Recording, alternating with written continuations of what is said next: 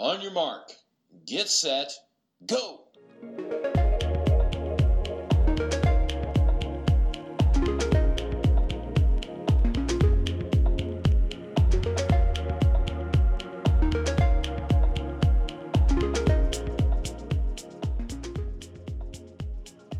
皆さん、明けましておめでとうございます。遅ればせながら、2021年最初のオンヤマークレディをお届けしていきたいと思います。えー第15回目となりました。えーお届けしていくのは、えー編集長の小俣です。よろしくお願いします。そして、えー今回のゲストは、えー日本環境設計からお二人、えーお越しいただいています。えー中村さんと高橋さんのお二人に、えーお越しいただいています。よろしくお願いします。お願いします。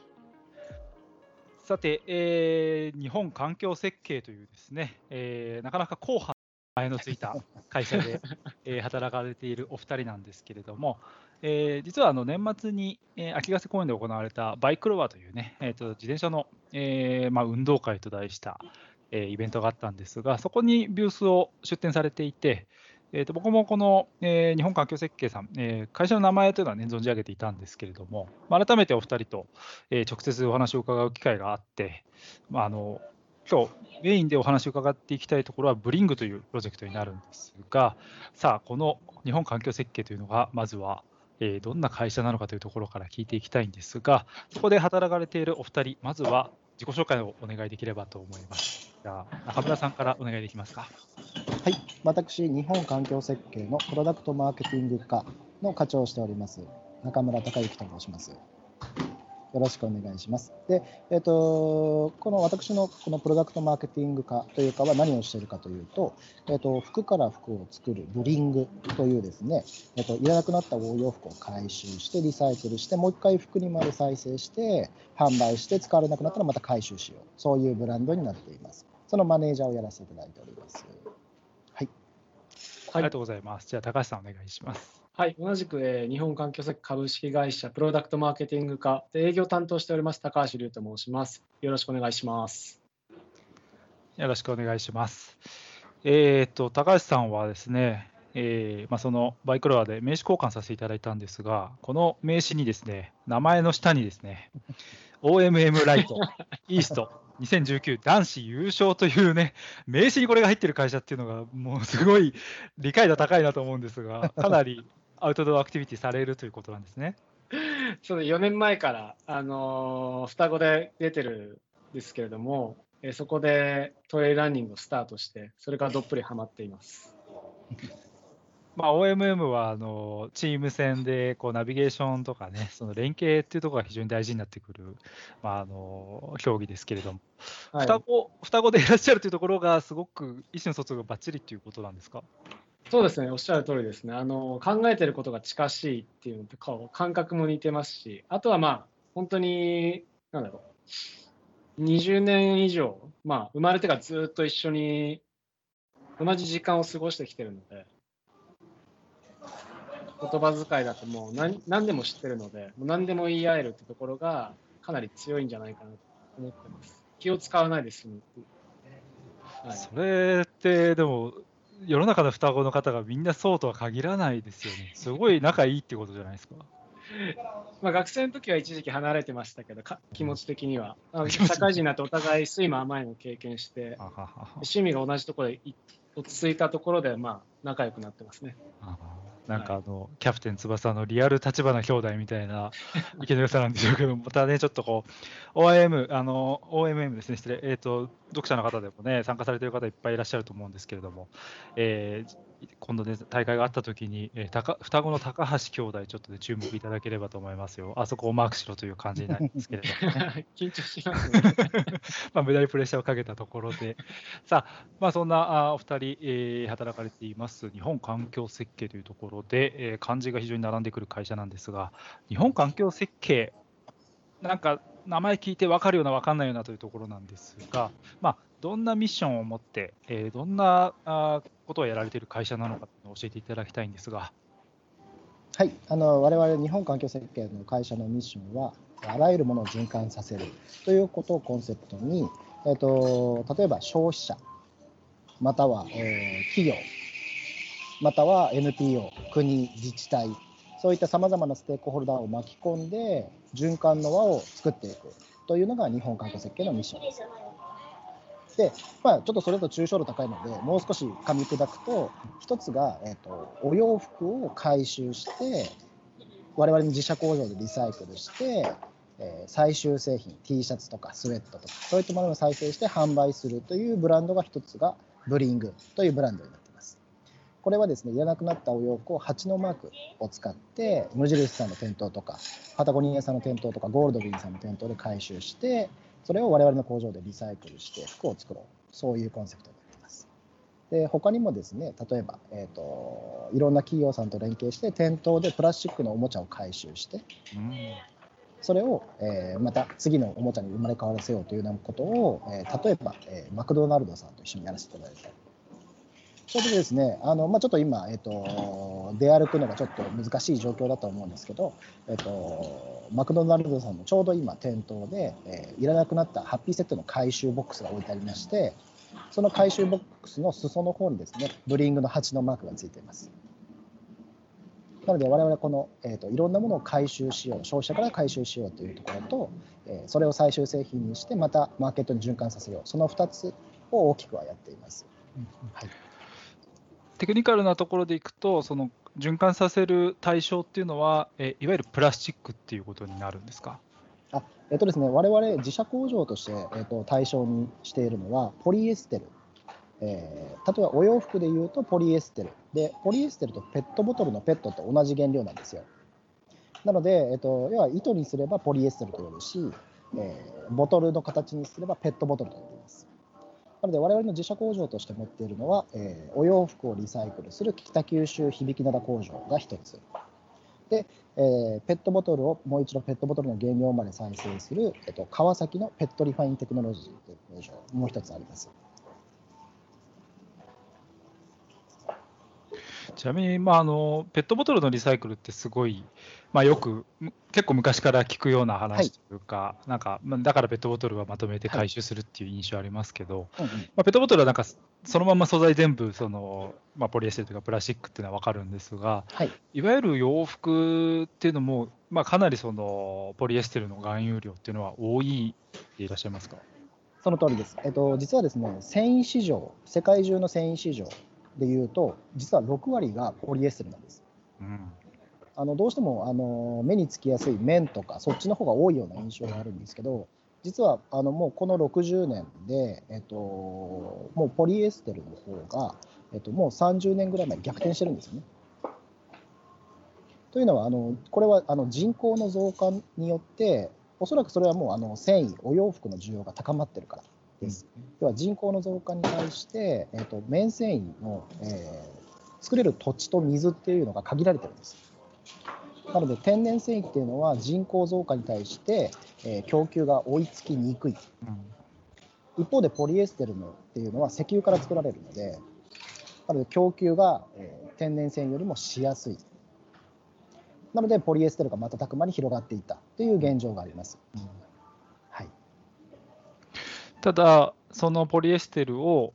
まあ、循環させようっていうところになったっていうのは、まあ、ポリエステルもいいつまでもいくらでも作っていいものでもないっていう、やはり問題意識があるっていうことですよね。そうですね。はい。あのというのはもうあの単純に石油資源が確保してしまう。あうの枯渇してしまう。なるほど。はいで、えっと、もう一つがですね、どうしてもその今度は、えっと、それが使われた後の話なんですけど、あの使われた後って、お洋服って、これ、日本国内のデータなんですけど、もう8割から9割は焼却か埋め立て処分になっています。つまり、えっとまあ、ほとんどが焼却なんですけれども、焼却すると CO2 を排出するんです。なので、えっと、じゃあ、それを燃やすんじゃなくて、次の原料にしてしまえば、その CO2 っていうのは、えーその原料の中に確保されたもの。なので、えっと、使われなくなったものをいかに回収して、もう一度、えー原料にするかっていうところが、これから先重要になってきます。うん、なるほどですね。まあ、その CO2 っていうのは、まあ、いわゆる温室効果ガスっていうところとおそらく、えーまあ、ニアリーイコールで考えてもいいかと思いますけれども、おっしゃる通りです。結構こう、作るのにも、ポリエステルのウェアを作るのにも発生しますし、えー処分するという段階でもまあ発生するというところに注目されたということなんですね。なるほど。ちょっとなんかあの、綿とか、まあ、天然素材が枯渇するっていうイメージはわかるんですけど、確かに石油も、まあ、言ってしまえば天然素材っていうか、天然資源ではあるっていうことでは、結構そういうカツカツな状態まで来てしまう可能性があるっていうことでもあるんですね。うん、おっしゃる通りです。はいあまあ、そんな、えーまあ、いわゆるサーキュラーエコノミーという、ね、言葉も最近はちょっと市民権を得てきたかなと思うんですけれども、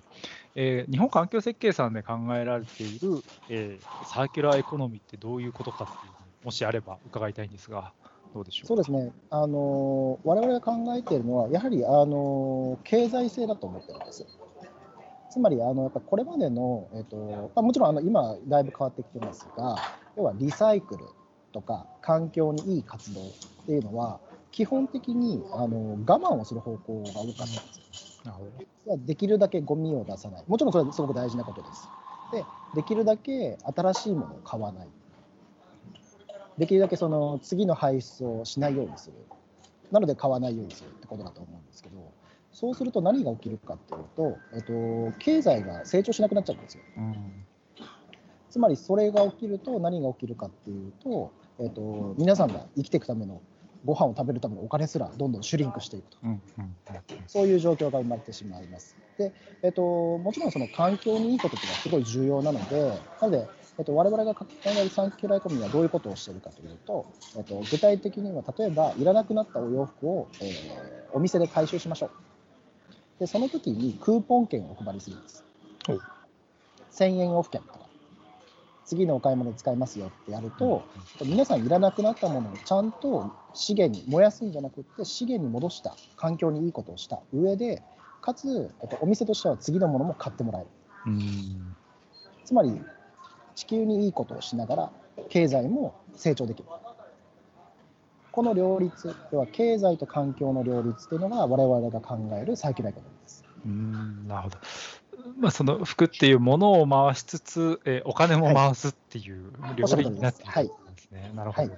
なんかすごい、サーキュラーエコノミーっていう言葉の意味がなんかそのまんま体現されてるようなお話だなとはい思いました。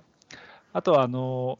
日本環境設計という会社の名前で、もしかしたら結構あ思い出す方がいらっしゃるかなと思うのは、えーデロリアンが走ってたなっていうああそうです ね。ありがとうございます。ちょっと何年か前にあったと思うんですけれども、そうですちょっとその辺の話も、はい、改めて伺えればと思うんですが、はい。まああのなんでデロリアンを走らせたか、まあ、あの突然デロリアンなんだろうと思ってる方もいると思うんですけど。簡単に、はい、簡単にご紹介すると、えっと、我々当時ですね、えっと、いらなくなった、当時はあの綿繊維をターゲットにしていました。面倒ですね。はい。いらなくなった綿繊維を回収して、それをバイオエタノールというですね、ガソリン代替燃料にリサイクルするということを事業として営んでいました。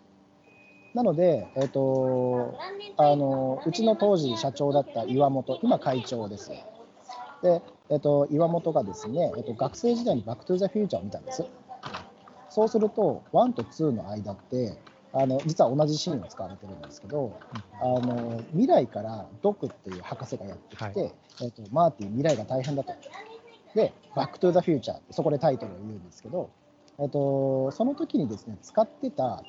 車がデロリアンで、それがタイムマシンですよ。で、そのタイムマシンの燃料が実はあのゴミだったんですよ。うんうん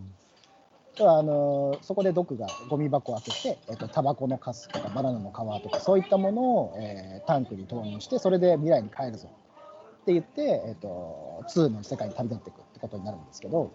えっと、我々そこでですね岩本があ我々ゴミを燃料にして車を動かしてるからあ俺我々デロリアン実現してんじゃんってことを思いつきましてですねうん。なるほど。あで、えっと、ちょうどですね2015年が映画の中の2の舞台なんですよ。ーうんうんうんうんあの、あれですよね、ナイキの靴が空を飛ぶそうです時の。勝手にあの閉まるナイキの靴が出た時、おっしゃるとおりです。そうですなのでちょうど2015年の、しかも10月21日の4時59分ですね。で、えっと、その時間に、えっと、マーティとドクが未来に着いたんですよ。なので、我々その日その日のその時間に、日本中からゴミを集めて、日本中の力で、えーデロリアンを走らせようとそういう企画をやらせていただいてあの実際にデロリアンを買ったんですよ車を。いくらくらいするんですか、あれって。あのね、それね話ですけど。あの一応ねあの、配給会社との契約上言えないんですけど、輸送費であのエアーで送ったんですけど、輸送費で600万かかってます。すごいですね。まあ、少なくとも600万じゃ買えないってことはよくわかりました。あれってでも、そのデロリアン自体が、はあのいわゆる普通のガソリンで走る車だったってことなんですか？おっしゃる通りです。あの実はですね、えっと、あの車あのガソリンとエタノールって混合できるんですよ。あのもちろんあの法律上、あのあれですよ。あの、ちゃんとしたあの許認可ってるところじゃないと合はい。合できないですけど、やばい。ですね。なので実はその普通の車もエタノールを一部入れて、はあの物理的には走らせることができます。はい、でなので、我々実際にリサイクルした燃料を使って、えーそのデロリアンを走らせるっていうことをやらせていただきました。実際なんかその前後でちょっともしかしたら 会社の認知度とか、あるいはそのやろうとされているプロジェクトの理解度っていうのがあの進展したかなというようなことも考えるんですけれども、実際何かこう手応え的に感じられたこととかってありました、あの本当にその通りで、まずあのあの例えば NHK とかは全部の帯のニュースで紹介してもらったりとか、そういう形ですごくあの当時は報道をいただいたんです。でもあの結構ですね、あのそのまあ、認知度が高まるっていうことだけではなくって、我々も本当に気づきがあって、あの本当に2015年当時ぐらいまでは、我々自身もですね、実はそのあの地球にいいからみんな頑張りましょうみたいな集め方をしてたんですよ。うんうんお洋服とは。で、えっと、ただその時にですね、えっと、何がすごかったかっていうと、服の回収量がすごくて、うん。えっと、無印さんで集まる1年分が、えっと、1ヶ月で集まっちゃったんですよ。うんまあ、結局それはやっぱりそのデロリアンっていうもの自体がもともとその映画のストーリーも引きずってますし、かつやっぱり、あのー楽しいんですよね、うん。みんなで夢を実現しよういや、夢ありますよね。はい。これに参加できるんだと思うと皆さん参加してくれるんですよね。なのでようやく我々もそこで消費者を巻き込んでいかに楽しくリサイクルをさせるかというところに気づきました。それって例えばそのお二人が今やられているブリングっていうプロジェクトのなんか進め方とか作り方、設計みたいなところにも関わってきたりするんですか？おっしゃる通りです。えっ、となのであの基本的には我々特に今製品のところを強化してるんですけども、あのやっぱり使ってて嬉しいものを作ろうと。なので、えっと環境にいいからってみんなそのスポーツウェアって買ってくれないんですよね。うんやっぱ一番大事なのはあのやっぱスポーツウェアとしてアウトドアウェアとして使いたいよそれが先にあってその価値観の中でちゃんと資源が循環できるそういうものづくりをしようよっていうのを今とても重視しています。うん、なるほど。いあのまあ、今、アウトドアウェアの話、まあ、スポーツウェアの話っていうところに、まあ、出てきてるわけなんですけれども、まあ、あの僕もちょっと仕事からいろんなアウトドアブランドさんの、まあ、展示会行かせてもらったりとか、はい担当の方とお話しさせてもらったりとか、まあ、あとはそのいろんな海外の記事とか見てても、まあ、やっぱりこう、欧米諸国のすごいその環境意識の高さっていうところと、だからその欧米ベースのアウトドアブランドってすごくなんか危機迫ってるというか、もうなんかサステナブルであったりとか、この再生のものを素材として使わないと、もうなんか企業として説明がつかないみたいな、だいぶこう、言い方変ですけど、お尻に火がついてるような状況が、まあ、見受けられるんですよね。ただ一方で、それを進めたいんだけど、あの素材が、再生の素材がその自分たちが求めているクオリティの、そのアウトドアで使えるようなクオリティを担保できないっていう悩みにもすごい直面されているジレンマを結構お見かけする機会が多いんですけど、うんうんうんこのあたりやっぱ再生素材のなんでしょう素材的な課題っていうのはパフォーマンス面で見たときは出てきちゃうものなんですか？えっと、2つあって、その再生素材っていうのが大きく2つの作り方で作られてます。で、えっと、1つはマテリアルリサイクルという方法。で、もう1つがケミカルリサイクルという方法。で、えっと、我々のリサイクル方法は、その後者のケミカルリサイクルって方法になります。はい。はい、じゃあ何が違うかっていうと、マテリアルリサイクルっていうのは、えっと、素材の、えっと、分子構成を変えないままリサイクルするんです。うんなので、えっとまあ、分かりやすく言うと、えっと、ウールのリサイクルなんか分かりやすいです。ああ、なるほど。はい、ウールを反毛って言って剣山みたいなので引っかいて綿にします。で、えっと、それはウールのお洋服をですね。で、そうすると綿になるので、その綿でもう一度糸を作る。紡ぎ直すってことですね。そうです、そうです。そうすると何が起きるかっていうと、えっと、物理的に、えっと、長い糸が短い糸になっちゃうんですよ。引きちぎるから。あーあー、なるほど。はい。で、えっと、要は肌触りがいい糸っていうのは何かっていうと、その繊維長が長い糸がいい糸なんですよ。なので、どうしてもその物理的なリサイクル、マテリアルリサイクルだと物理的な劣化を伴うので、なので、えっと、どうしてもその最初の状態よりも、えっと、品質が荒くなってしまう。はいはいはい。なので、ウールはその例えば、えっと、セーターだったものが、えっと、コートにしか使えないとか、チクチクするのでコートにしか使えないとか、そういう制限が生まれてしまうんです。なるほど。あはい、なので、えっと、基本的にはなのでマテリアルリサイクルは一度しかリサイクルできないものがほとんどです。ーうんうんうんで一方、じゃあ我々のケミカルリサイクルはどう違うかというと、一番大事なのが何度もリサイクルできること。うん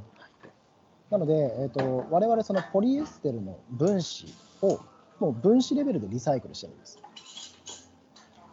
で、えっと、先ほど言った、えっと、いわゆるペットボトルのリあ最初の方で言ってたペットボトルのリサイクルとかそういったものって熱をかけて溶かすだけなんですよ。そうすると分子構造はそのままなのであそのーはい、ただ単純に見た目が溶けて固ま冷えて固まってるだけなんですよ。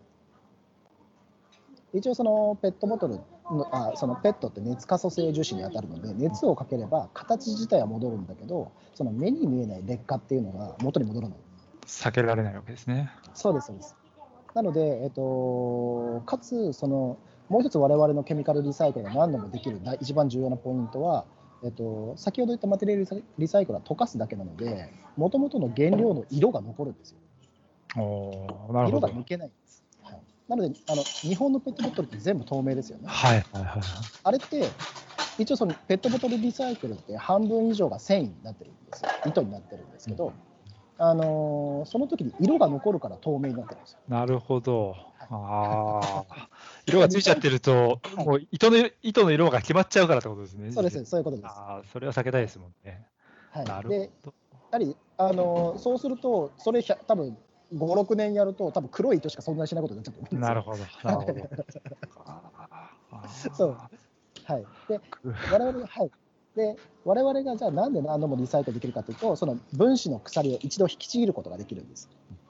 でその分子が連鎖してそのポリマーっていうそのポリエステルになってるんですけどそれを切っちゃうと実はそのポリエステルの染色ってその鎖の中に閉じ込められてるんですよ。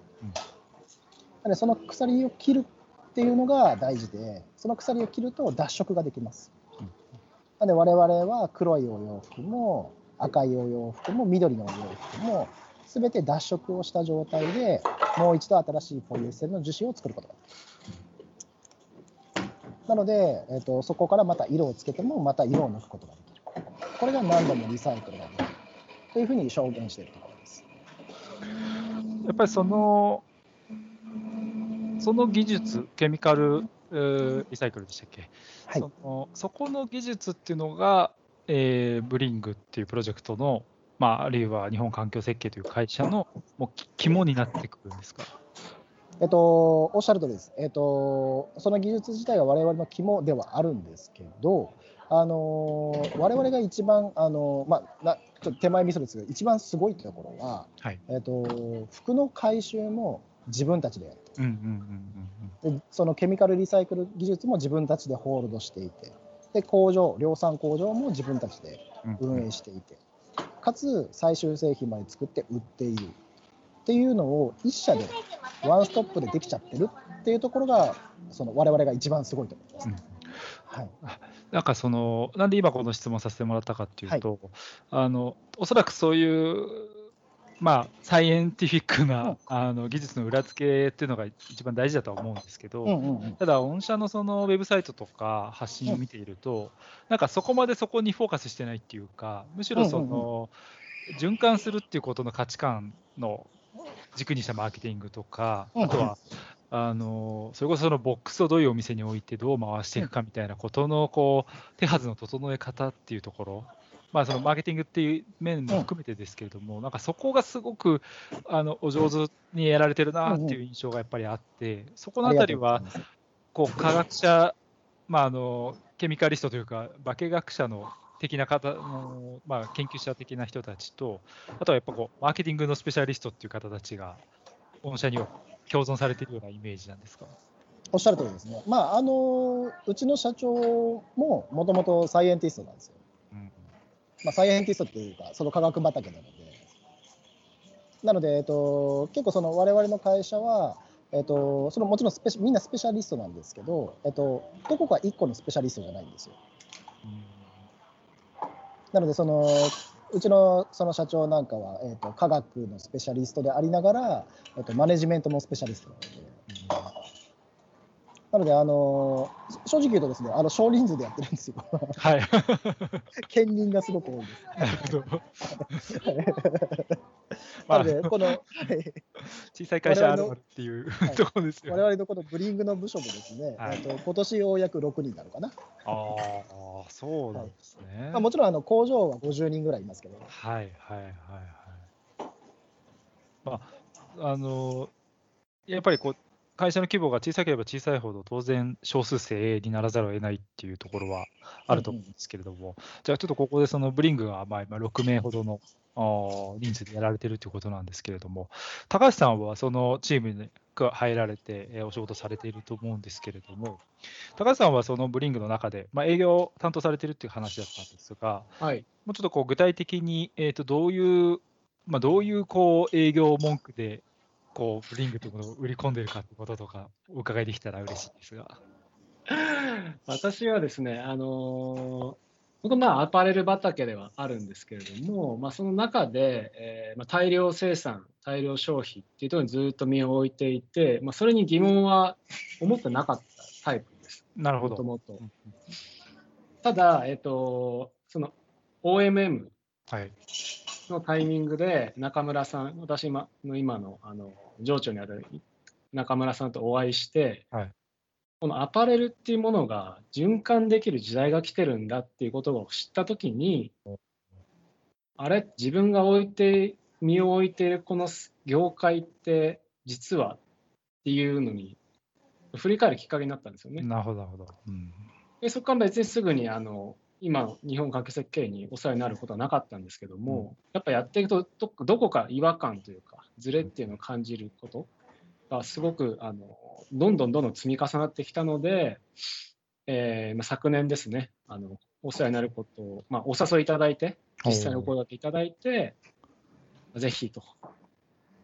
お願いしたっていうのがあります。なのでそういった経験を込みであの営業をしています私は。うんなるほど。はいえってことは、え、OMM は、え OMM があってのお二人の関係っていう形になってるんですね。そうですね、あの僕も OMM、ライトは全部じゃないですけど、OMM 自体は毎年、今、コンプリートしてるので、おー OMM ジャパンの最初から出てる。あはい、金髪全部持ってます。なかなか攻めたところにいらっしゃるっていう。はいあーで、まあ、やっぱり、あのまあ、ちょっと、これはあの言い過ぎかもしれないですけど、やっぱ OMM って、やっぱこう、なんかセールスと似てると思うんですよね。はい。目標を決めて、最短距離で、効率よいく。かに効率よく、出社しかも哲学をし次のことも考えながら行くかと。自分ができどこまでできるのかっていうところをね把握しておかないといけないですからね。見極めなので、やっぱり、そういう競技で頂点を取ってる人だったら、もうこれはもう信頼してお任せできるな。最高の履歴書になったってことですね、この2019年の優勝というのが。いやそんなこと書いていい会社なんだって思いましたね。こういう。一応ね、それでちゃんと許可もらってるんで大丈夫あもちろんです、もちろんです。そうか。まあ、その、まあね、高橋さんがおっしゃってたみたいに、そういうところの意識っていうのを、ご自身の持たれてる意識を、まあ、営業にあの使って役立ててますっていうお話だったんですけど、やっぱりあのお話しするアパレル業界の人とか、やっぱそういう持ってき方すると響いてるなっていう、打てば響くなっていうような実感とかは終わりですか？そうですね、あの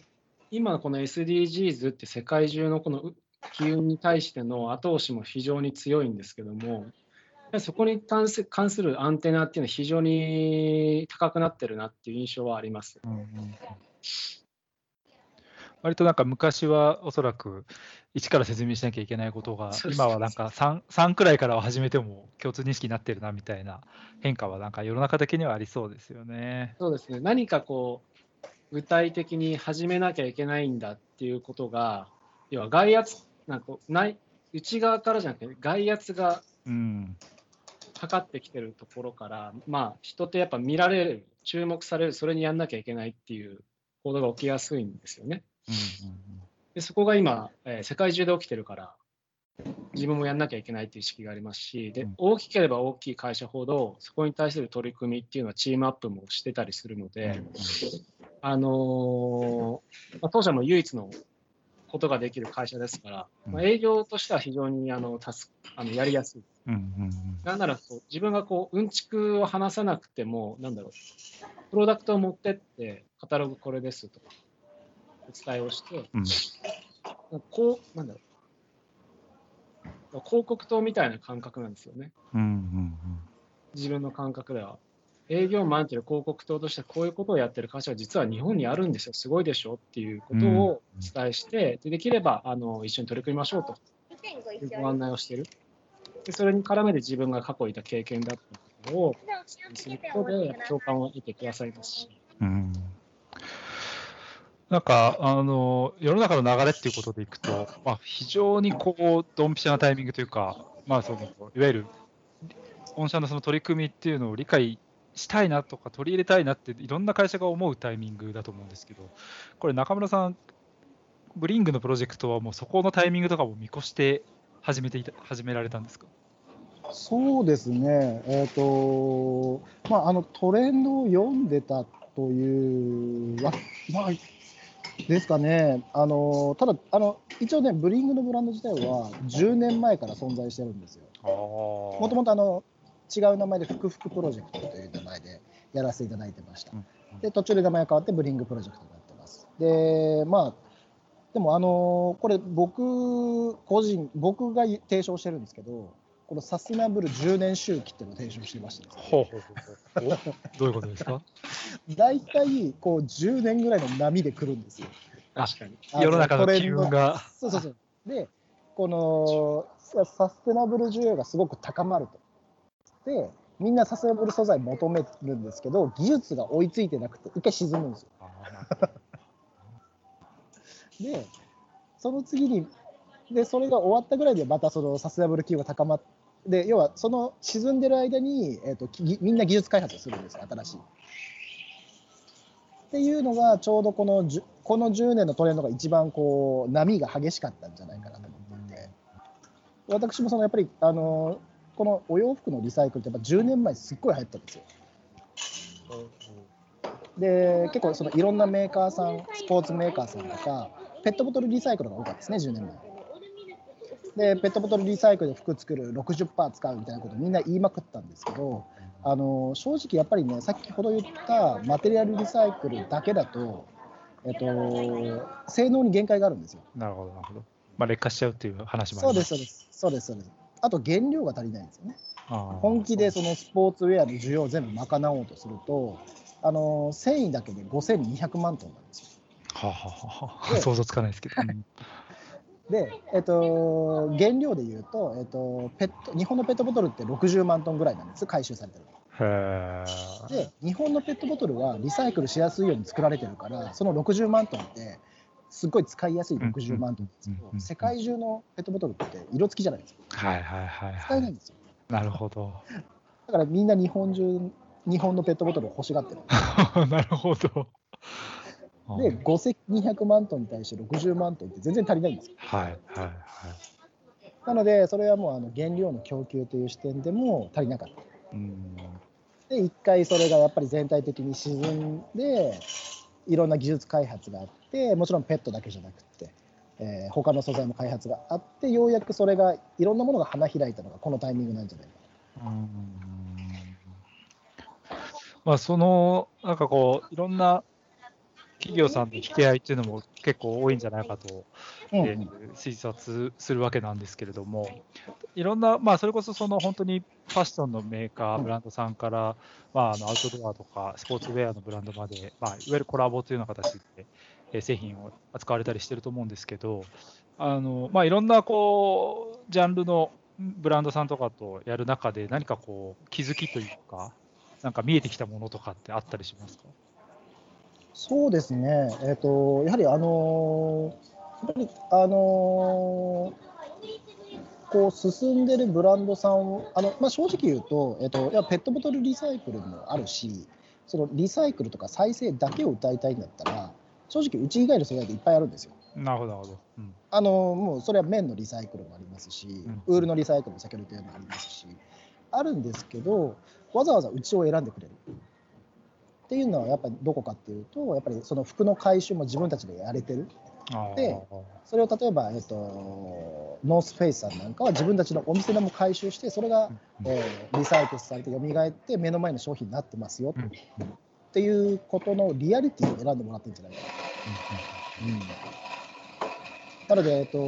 ペットボトルリサイクルで再生原料を使いましたっていうのとはなんか違うというふうに見てもらってるんじゃないかなと思います。うんあ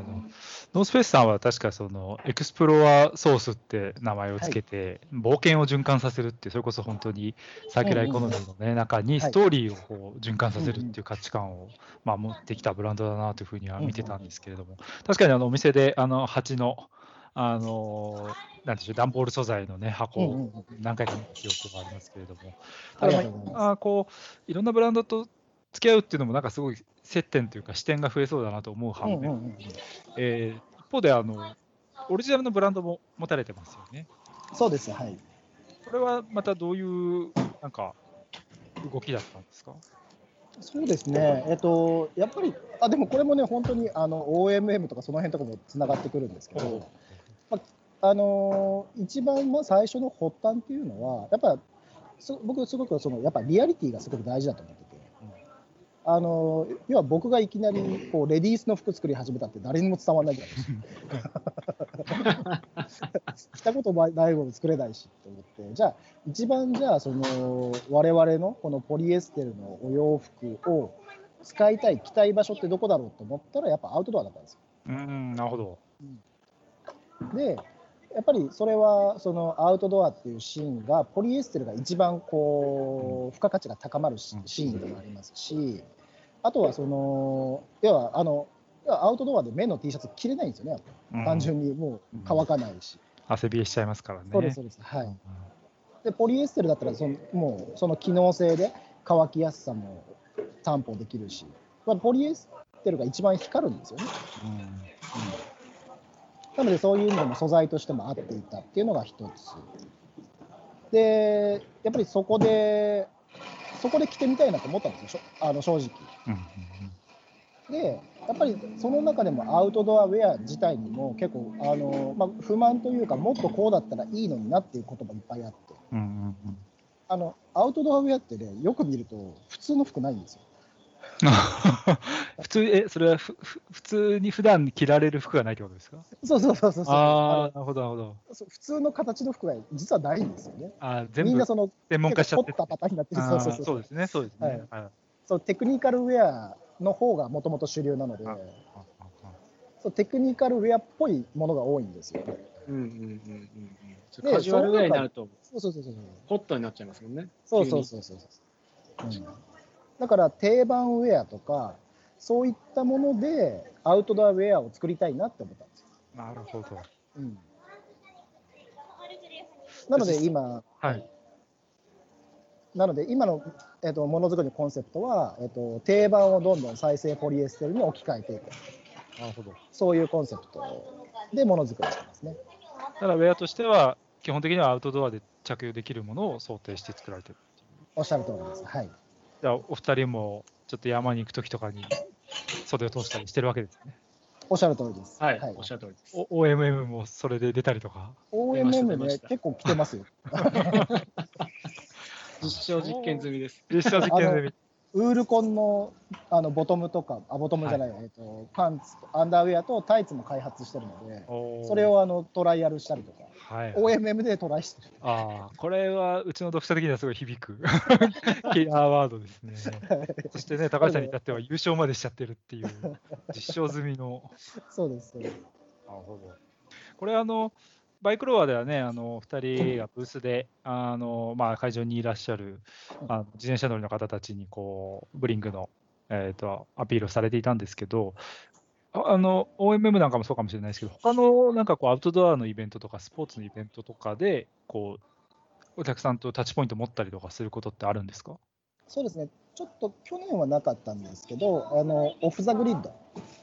ていうイベントには2年連続で出させていただいてて、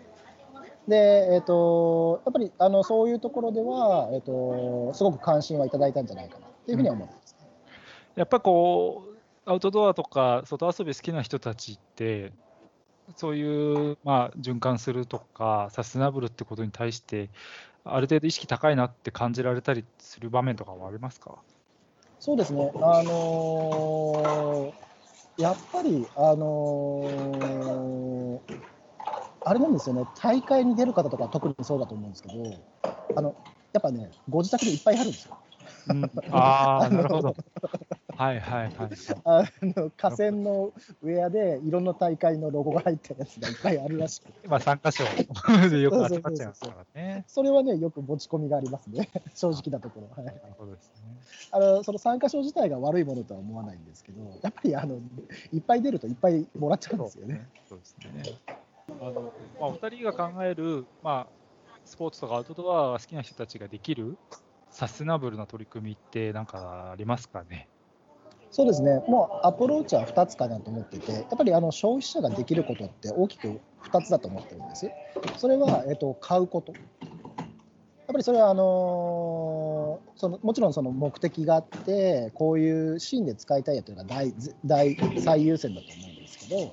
かつ、えっと、その中でもできるだけその環境にいい素材とかを買うっていうのを、まあ、少しずつ試してみるっていうのは一つありかもしれないですね。なので、それが、えー、と消費者ができる一つのことは、やっぱりその、えー再生原料が使われたお洋服を買っていただくこと。はい、かつ、えー、と我々その、やっぱりこの、なんで服の回収をこんあの、一番最初、服の回収から創業したので、はい。でこれを10年なんでやってるかっていうと、やっぱりその皆さん、なんだかんだ言って今の状態でも、自分の服が原料になるってご存知ないんですよね。うんなので、そういうふうな形で、えー、と自分たちの服が実は原料だよっていう変わるきっかけを持っていただくために、えー、とその回収に参加いただく。いらない服があったら、実はどこかに持っていけば次の資源に変わるんだよっていう、そういう文化を、えー作りたいなと我々は思ってるので、なので、えっと、その回収をやってるお店っていうところに、いらなくなったお洋服を積極的に持っていっていただきたいなと思いますね。うん高橋さんはいかがですか？はい、僕はちょっとなんだろう、プレイヤーとしてうん。の回答にはなってくるんですけれども、僕は、僕もまあ今、中村がお伝えしたこととは別に2つ思うことがあって、はい。1つはまあ、あの私はトレイルランの方をメインにやっている分、やっぱ山に入ることが多いんですが、やっぱゴミとかが落ちてることがやっぱまだあるんですよね。なのでこう、そういった山に入ること、ま、キャンプに行くでもそうなんですけども、今、そういったところがあの盛り上がっては、業界的には盛り上がっていると思うんですが、そこに落ちてるのはゴミとかを拾うってだけでも、一人の人が10拾って、あ今日疲れたなじゃなくて、10人の人が一つゴミ拾うっていうだけで、し環境に与えるインパクトでだいぶあの軽減されると思うんですよね。うんなんで、自然に落ちてるゴミとか、道路に落ちてるゴミもそうですけど、そういったものをこう拾って、近くのゴミ箱にしてるとか、そういったところは誰でもできるので、まあ、そこをあの伝えていきたいなっていうのは、あやっていただければ、あのすごい力になるなと思います。で、もう一つが、えっと、子供とかいる方は特になんだろう、この自然ってなんかためっちゃいいでしょっていうのを、なんか伝えて、残していく。のこの環境を残したいっていうのを子どもたちにどんどん伝えていってほしいっていうか、そういう姿勢であの教育っていう面でも、家庭内教育ってすごいじ大事なので、そういったアウトドア、愛好家の皆さんについては、そういうところもぜひこうお子さんに伝えていっていただければ、こういったあの機運っていう、地球を守っていこうというのが高まっていくんじゃないかなと思っています。うんありがとうございます。まあ、ちょっとこれ、あの、聞いてみて、いや、確かにちょっと T シャツとか余ってんだよなって人も結構いると思うんですけど、えー、とさっきちょっとあの、えーノースフェイスさんとかパタゴニアさんっていうのは話は伺ったんですけど、あの具体的になんかどこのお店行けば、どのブランドのお店行けば回収できるみたいなのって、もうちょっと教えてもらったりできますか？あそうですね、えーと、実はですね、ブランドでいうともう100ブランドぐらいになっていまして、はい、ただちょっとですね、あの実はそのブランドさんによって集めてるものが違うんです。どういうどう違うかというと、自分たちで販売したものだけですとか、ああ、なるほど。で一方で何でもいいですってところもあります。で、えっと、じゃあ、それ一個一個調べなきゃいけないのとなると分かりにくいと思ったので、実はその我々のブリング .org、うんブブリング .org で、えっと、回収マップっていうのを用意してまして、あの実はその回収マップを見ていただくと、えっと、そのお店で何を回収してますっていうのが分かるようになります。ああ、なるほど。はい。で、ブリング .org にアクセスいただいて、えーその回収マップのページに行っていただければなというふうに思います。あの URL はこの、えーポッドキャストのショーノートの方にも、えー記載しますので、まあ、気になる方はそこから、えークリックしていただければと思います。さあ、ちょっとお時間も迫ってきているんですが、えーとぜひ伺ってみたかったのが、えーまあ、2010年からもうその10年前からブリングというプロジェクトは、始まっていたという話だったんですが、でまあ、10年周期のサステナブルブームというのも非常に面白い話だったんですけど、ただ去年に関して言うと、まあ、コロナウイルスの流行っていう、まあ、すごく大きな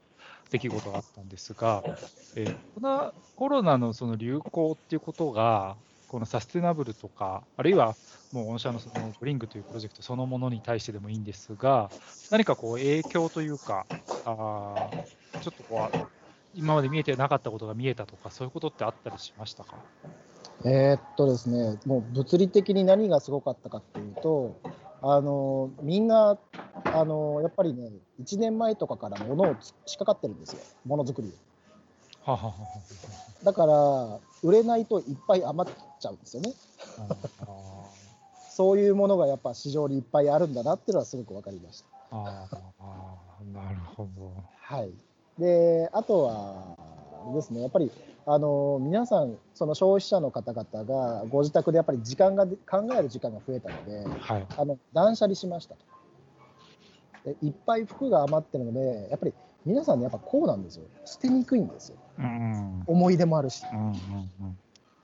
僕なんかね、服捨てられないのは、買った値段覚えてるからなんですけど。はい、でそういうのがちゃんとなんか目的を持って自分がそのどこかに送り出すってことができればそれはやっぱり変わってくるなとすごく思うんっていて、やっぱりその他の人が使ってくれるからあげるとかっていうのはできるんですけどただ燃やすために捨てるのっていうのは辛いんですよね。うん。うんいやー、本当そうですね。はい、なので捨てるのではなくて次の人に何らかの形で引き渡すっていうふうに思っていただけるんじゃないかな、うんこのブリングに参加すること。で。うんうんうん。はいなるほど。なんかその話でいくと、多分そのメルカリがあれだけ人気になったのって、結構そこがあるなと思ってて、うんうんうん。あの、あれ、メルカリも結構真面目に物を売ろうとしたら、なんか別に利益にならないじゃないですか。手数料も高い、うんうんうん。送料も取れるし、なんか頑張って写真撮ってコピー書いて売ったけど、そのに合わない金額だけは手に残るか。ら。ただやっぱ自分で捨てなくていい、あるいは人に使ってもらっていうところの満足度というか、それが多分人の需要にマッチしたんだなと思って、まあ、自分もそう使ってたんですけど、まあ、そこがさらにあ BRING の場合は、新しいものに生まれ変わるっていう価値観をまあ作っているっていうことで、まだね、今後いろんな人があ参加していきそうなあのプロジェクトだなっていうふうに改めて今日はあ話聞いて思いました。そっか。あとは、えー、と最後に一つですね、えーまあ、ちょっとこの収録ノートに、えーこの今話している最中にですね、えー、とお書きいただいていたんで、えーちょっと聞いてみたい、なんか面白そうなトピックだなと思うんですが、先ほどちょっと海外の、えーアウトドアブランドは非常に、えー再生素材に対してシビアになっているという話もさせていただいたんですが、えーまあ、海外で再生素材が求められる理由として、まあ、国境という概念があるっていう、えーメモをいただいてあこれですね。侵略するされるの関係だったり、隣の国のゴミは処理したくない時代が来るっていう、衝撃的なメモをいただいてるんですが、これに関してはどういうことでしょう？か。いや、なんか僕の予想でははあるんです、感覚というか、日本ってなんかこう、サステナブルっていう機運が、あのーなんだろう遅れてるって言われてるますけど、それっていわゆるまあこれまで侵略されるとか、そういった概念が薄かった国民だからだと思うんですよね。で、あと水だってあのすごく豊かだし、あの石油以外の多分インフラはかなりきれいに整ってる資源資源もあるっていう国だったと思うんですけど、他の国からしても水さえもあの奪う、奪われるの、そういう国だっていっぱいあるし、っていうところから、そういうサステナブルっていうものが、いかに重要なのかっていうのが、歴史のところからも多分、き継がれちゃってるっていうのがあるんですよね、おそらく。で、そのうち、あの今もう、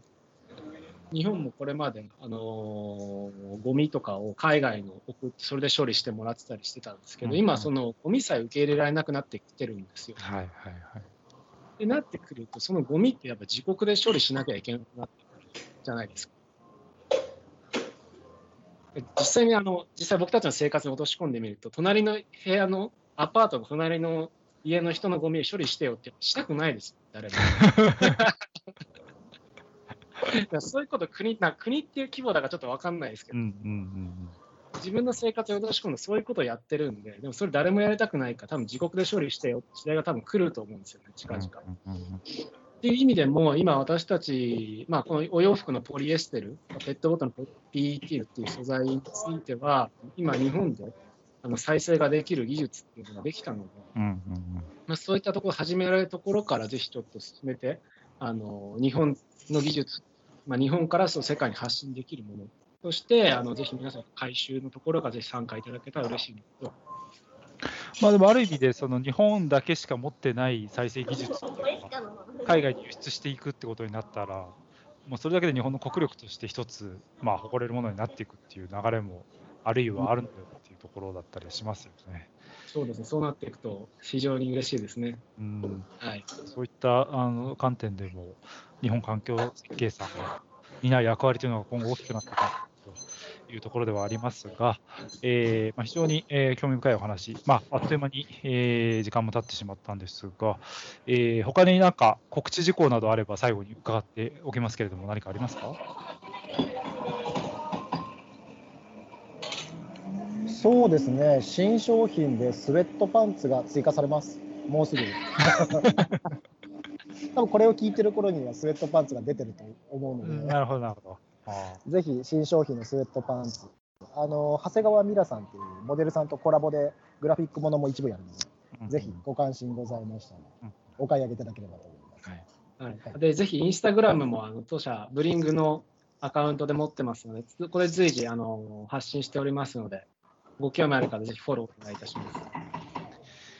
はい、ありがとうございます。えーではですね、 onyourmark Radio、まあ、2021年一発目のプログラムとなりましたけれども、えー今回は日本環境設計株式会社から、えーブリング、えープロダクトマーケティング課の、えー中村隆之さん、そして高橋龍さんのお二人にお越しいただきました。ありがとうございました。ありがとうございました。ありがとうございました。